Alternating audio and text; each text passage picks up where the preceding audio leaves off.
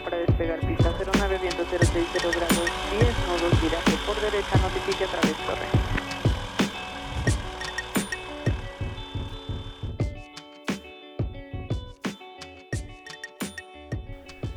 Bienvenidos a un nuevo episodio del Latin Pilot Podcast, el lugar donde conocerás muchos temas y curiosidades sobre la aviación. El día de hoy vamos a comenzar con un tema un poco diferente. Vamos a hablar sobre unos mitos y curiosidades del mundo de la aviación que siguen rondando por ahí. Muchas personas que no están muy involucradas en este mundo podrían llegar a creer o no conocían, ¿no? Que tienen una respuesta lógica, una respuesta física, ¿no?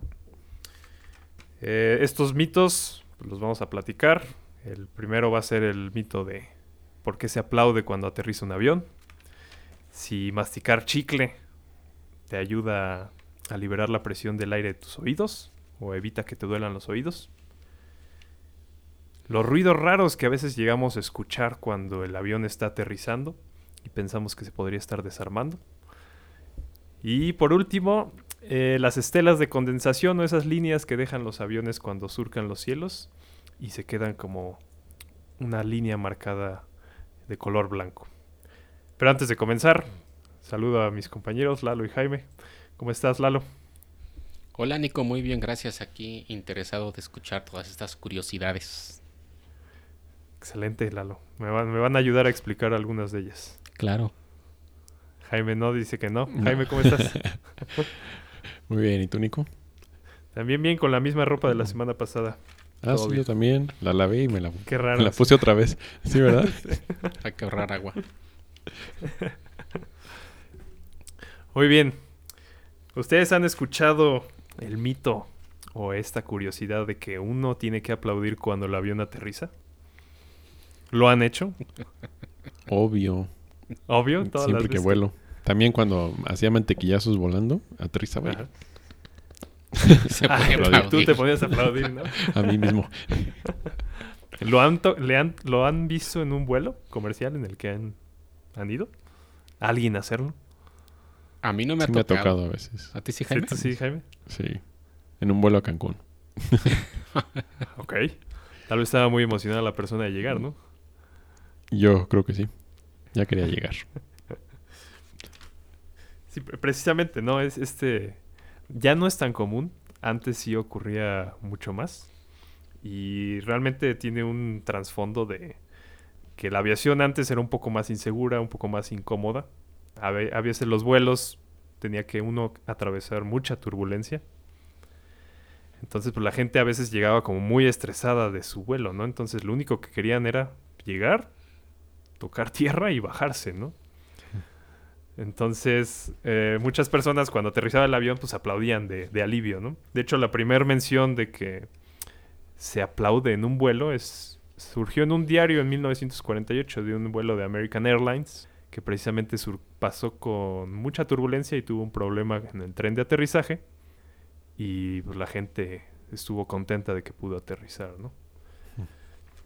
Entonces, ese es uno de los de las razones. Este, Entonces no es porque el aterrizaje fue bueno, sino más porque estaban preocupados por, por su vuelo y Porque ya llegaron ya. sanos y salvos. ¿no? Exactamente, ¿no? Es como la gente que luego se baja y besa el piso de, de por fin tierra firme. ¿Qué otra cosa creen que, que pueda motivar a las personas a aplaudir cuando, cuando aterriza Pues el avión? esa sensación de alivio, ¿no? De que, ay, ya bajé, ya no me pasó nada. Digo, aunque el avión todavía no frena, pero ya asumen que una vez tocando tierra, ya están seguros, ¿no?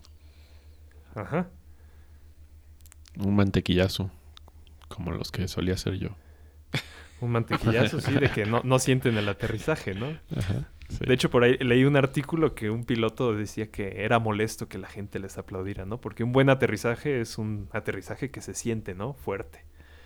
Al contrario de un mantequillazo que ya te comiste media pista, nada más para aterrizarlo así levemente, ¿no? Un buen aterrizaje es aquel donde puedes salir caminando del avión. caminando. Ah, es. exactamente, como dijo Lalo. Precisamente. Y un extraordinario es cuando puedes usar el avión nuevamente. Entonces, Y, y, y, de hecho, también leí que es muchas personas que es su primera vez volando, ¿no? Muchas personas que, que aún se maravillan, tienen esa ingenuidad de órale, estoy volando, ¿no? Un avión, toda la ingeniería y, y, y les sorprende simplemente el hecho de poder volar. Sí. Eso qué bonito, ¿no? Porque eso ya no, yo creo que ya no existe ahora. Yo creo que ya la gente lo ve tan normal. Exactamente. Ya qué lo ven bonito que lo tedioso. dices, Jaime. Sí. Y, y de Hasta que hecho- gente que se molesta de que a veces que el servicio de internet en el avión no sirve bien. Sí, Oye, para que si estás tienes volando. una ventana ahí con paisajes hermosos. Sí. precisamente lo, lo que menciona, ¿no? Hemos perdido ese esa asombro, esa maravilla por el vuelo, por el simple hecho de poder transportarnos por aire.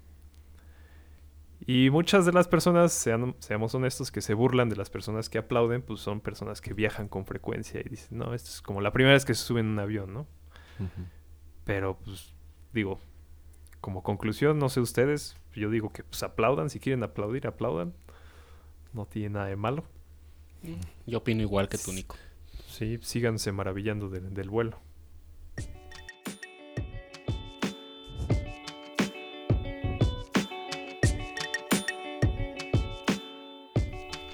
Muy bien. El siguiente mito. Masticar chicle para evitar que te duelan los oídos cuando, cuando hay un cambio de presión. Este ya lo platicamos un poco anteriormente, ¿no? ¿En qué episodio? Ya, ya lo platicamos en uno de nuestros primeros episodios, si mal no recuerdo. Sí. Cuando hablamos de ¿Recuerdas los cuál, Jaime? efectos Ah, ya de recuerdo. la presurización. Ajá. De por qué uno se siente cansado, ¿no? Al volar. Exactamente, Oh. uno ese mismo episodio. Por si no lo escucharon, pueden regresar Y al escucharlo. episodio. ¿Qué, qué es, ¿Qué es la molestia? O sea, realmente es un cambio de presión, ¿no? De aire atorado que tienes en, pues, en los tubos intermedios del oído. Creo que se llama trompa de Eustaquio, ¿no? La trompa del el famoso Eustaquio. ¿Qué, qué sucede ahí? O sea, ¿por qué nos duele? Porque queda aire atrapado dentro de estas cavidades y entonces con los cambios de presión cuando el avión asciende o cuando el avión desciende, pues empieza a existir una diferencia de presión y siempre se va a tratar de igualar esta presión, entonces el aire atrapado va a querer salir o si la presión está aumentando va a querer entrar. Y esto va a ser lo que va a causar el dolor en, en los oídos. Ok. Sí, hay que recordar que lo- los aviones, pues estamos volando a altitudes de treinta y tantos mil pies y las cabinas vienen presurizadas para que nosotros sintamos una presión de alrededor de ocho mil pies. ¿no? Ujú. Ya hay, hay aviones ejecutivos también que pueden reducir más ese, ese nivel de, de- de presión y, así puedes llegar más relajado, pero normalmente los comerciales pues, tenemos 8000 pies. Entonces el avión una vez que pasa esos 8000 pies, ya una vez que está descendiendo, pues otra vez se vuelve a, tiene que volver a igualar la presión a la que está afuera, ¿no? Ya no necesita esa, esa presión en la cabina y es cuando se viene esta molestia. Sí. Y el oído no puede expulsar el aire tan rápidamente como es- se hace la descompresión en el avión, ¿no? Exactamente. Así es. ¿Y en qué nos ayuda el chicle entonces? Ay, No tiene que ser chicle en realidad, lo único que hace es mover la mandíbula y esto, en esto Hasta ayuda a liberar. ayuda. A Exacto, hasta también. bostezar también ayuda. El chiste es que abran la boca fuerte para Entonces, crear movimiento. En conclusión es mover la boca para poder ayudarle a la trompa de Eustaquio a liberar el aire, ¿no? Entonces, pues es, es algo real, es algo verídico. Así es.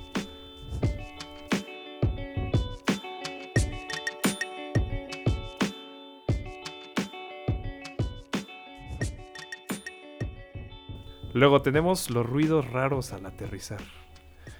Muchas veces, pues, todas las veces, gracias a Dios que aterrizamos, escuchamos estos ruidos que, que salen de las alas o como si estuviera debajo de nosotros en, la, en los comportamientos de carga, ¿no? Que se mueven, que hay sonidos de pistones, como sonidos de metal Como de golpes. moviéndose, como de golpes. Y muchas personas, ¿qué pueden pensar las personas que realmente no están muy eh, pues, involucradas en el mundo de la aviación? ¿Qué podrían decir? El aterrizaje fue muy fuerte y algo está suelto. Que se está desarmando el avión. Se está desarmando el avión, eso no debería de moverse, ¿no? Además, acuérdate que todas las películas de accidentes aéreos siempre, siempre el avión se está moviendo mucho. Entonces la gente asocia Ajá. luego, luego eh, el movimiento cuando vas a aterrizar, que el- normalmente ya estás muy cerca de la superficie y tienes muchas corrientes de aire, pues hay turbulencia. Y si a eso le agregas los sonidos, pues la gente luego, luego hace referencia a esas películas y va a decir esto se va a caer, ¿no? Nos vamos a estrellar. Pues, serpientes a bordo, ¿no? Estaba viviendo esa película aquí. y y qué, qué- bueno, ¿qué son entonces esos ruidos que escuchamos cada vez que aterrizamos, ¿no? Y qué bueno que los escuchamos realmente. Pues eso viene siendo todos los, los mecanismos que, que ayudan a extender y a retraer los flaps de los aviones. Que básicamente es un sinfín, ¿no? Es un tornillo que va recogiendo la superficie del avión que se, que se extiende. Esto en un Airbus se ve muy fácil que son como unos tanquecitos que puedes ver deba- debajo del ala en la parte trasera. Ajá. ¿no? Que Los algunos- actuadores. Y ahí se ven los actuadores, que ahí los esconden debajo de estas para de estos perfiles más aerodinámicos. Por otro lado, también tienes el tren de aterrizaje. Las compuertas, ¿no? Que se abren, que se Ajá, cierran. desde que se libera el seguro es cuando se oye como un golpe, como un ¡pum! Y después se escuchan las compuertas y sobre todo se empieza a escuchar mucho más el ruido del aire. Porque obviamente al tú al desplegar el tren de aterrizaje e incluso cuando se empiezan a mover los alerones y todo y los flaps, obviamente la resistencia al avance aumenta y esto trae consigo que haya más ruido proveniente del exterior por este viento que está deflectando el avión. Entonces sí se escucha mucho más ruido. y- e incluso si son más curiosos, se detecta cómo se frena el avión cuando despliega el tren de, el tren de aterrizaje. Que es una de las funciones también, ¿no? Generar arrastre para poder volar un poco más. Frenarlo. Entonces, en conclusión, es buen sonido, ¿no? Es bueno que escuchemos todos esos sonidos. Sí, es perfectamente Sí. normal que esté No ruidoso de qué el aterrizaje. Sí. Ya a menos que el piloto informe algo, todo, todo bien, ¿no? O que haya un niño llorando ahí en el fondo, pues eso ya es otra cosa, ¿no? No tiene Sí, ya es. sí.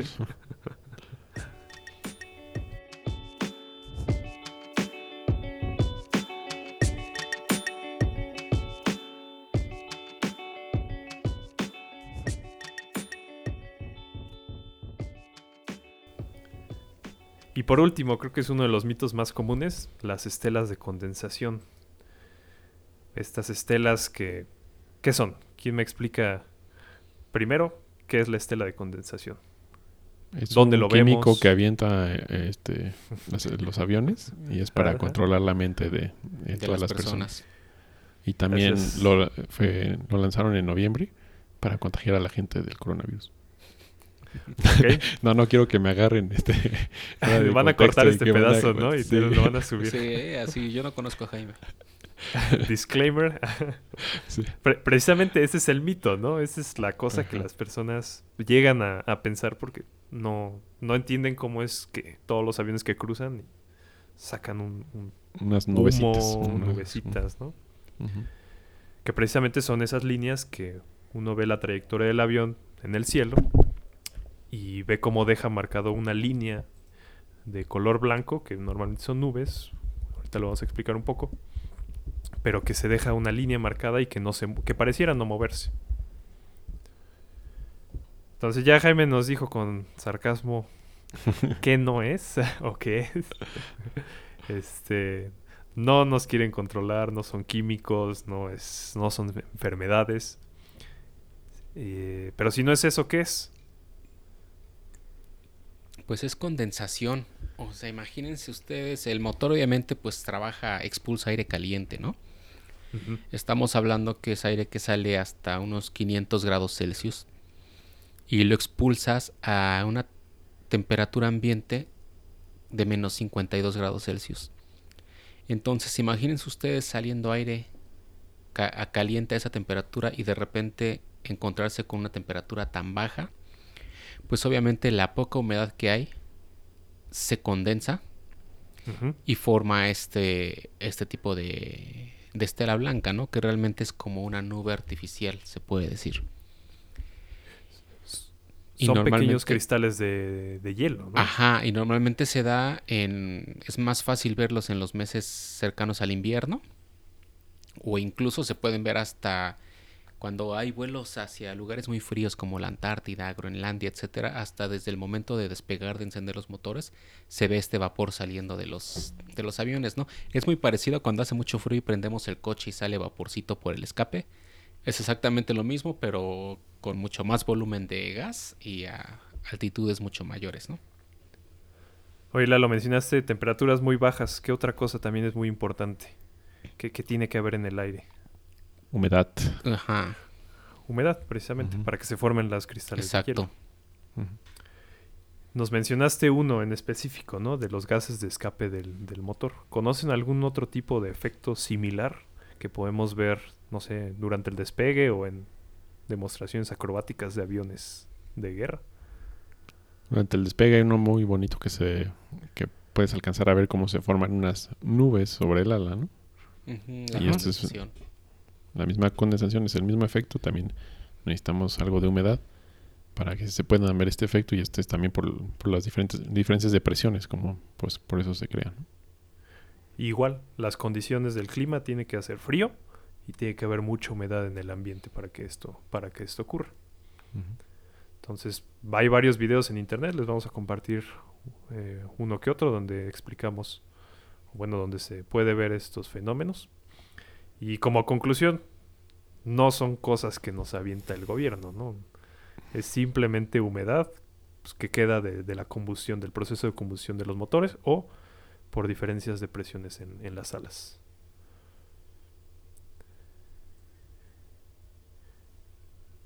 No sé ustedes, Jaime Lalo, tengan algún mito del que querramos hablar la siguiente vez o le pedimos a nuestra audiencia que, que nos sugieran mitos o curiosidades que seguimos, que, que- que platiquemos.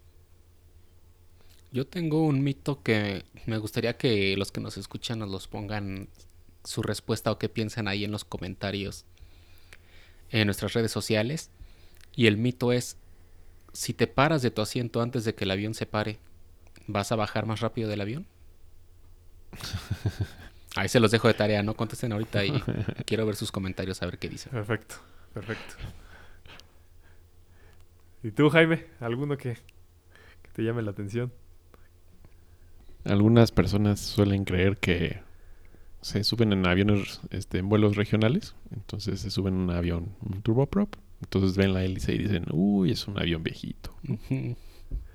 Ah, ese está bueno, ese sí. ¿Mm? Ese sí, te- ese sí lo vamos a, lo vamos a apuntar ¿Realmente son viejitos Ajá. los aviones? ¿Realmente son viejitos? ¿Esta tecnología es arcaica? ¿O por qué siguen usando estos aviones? no? Ah, claro, sí.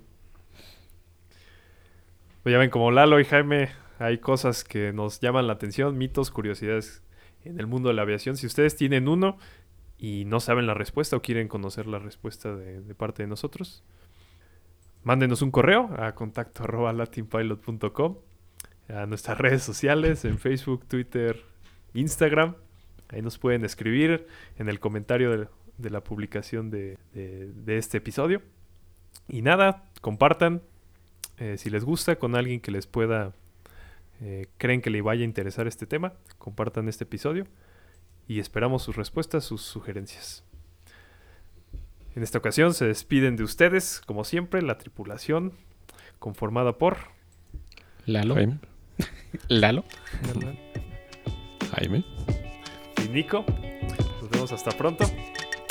バイバイ。ありがとうございます。ありがとうございます。バイ。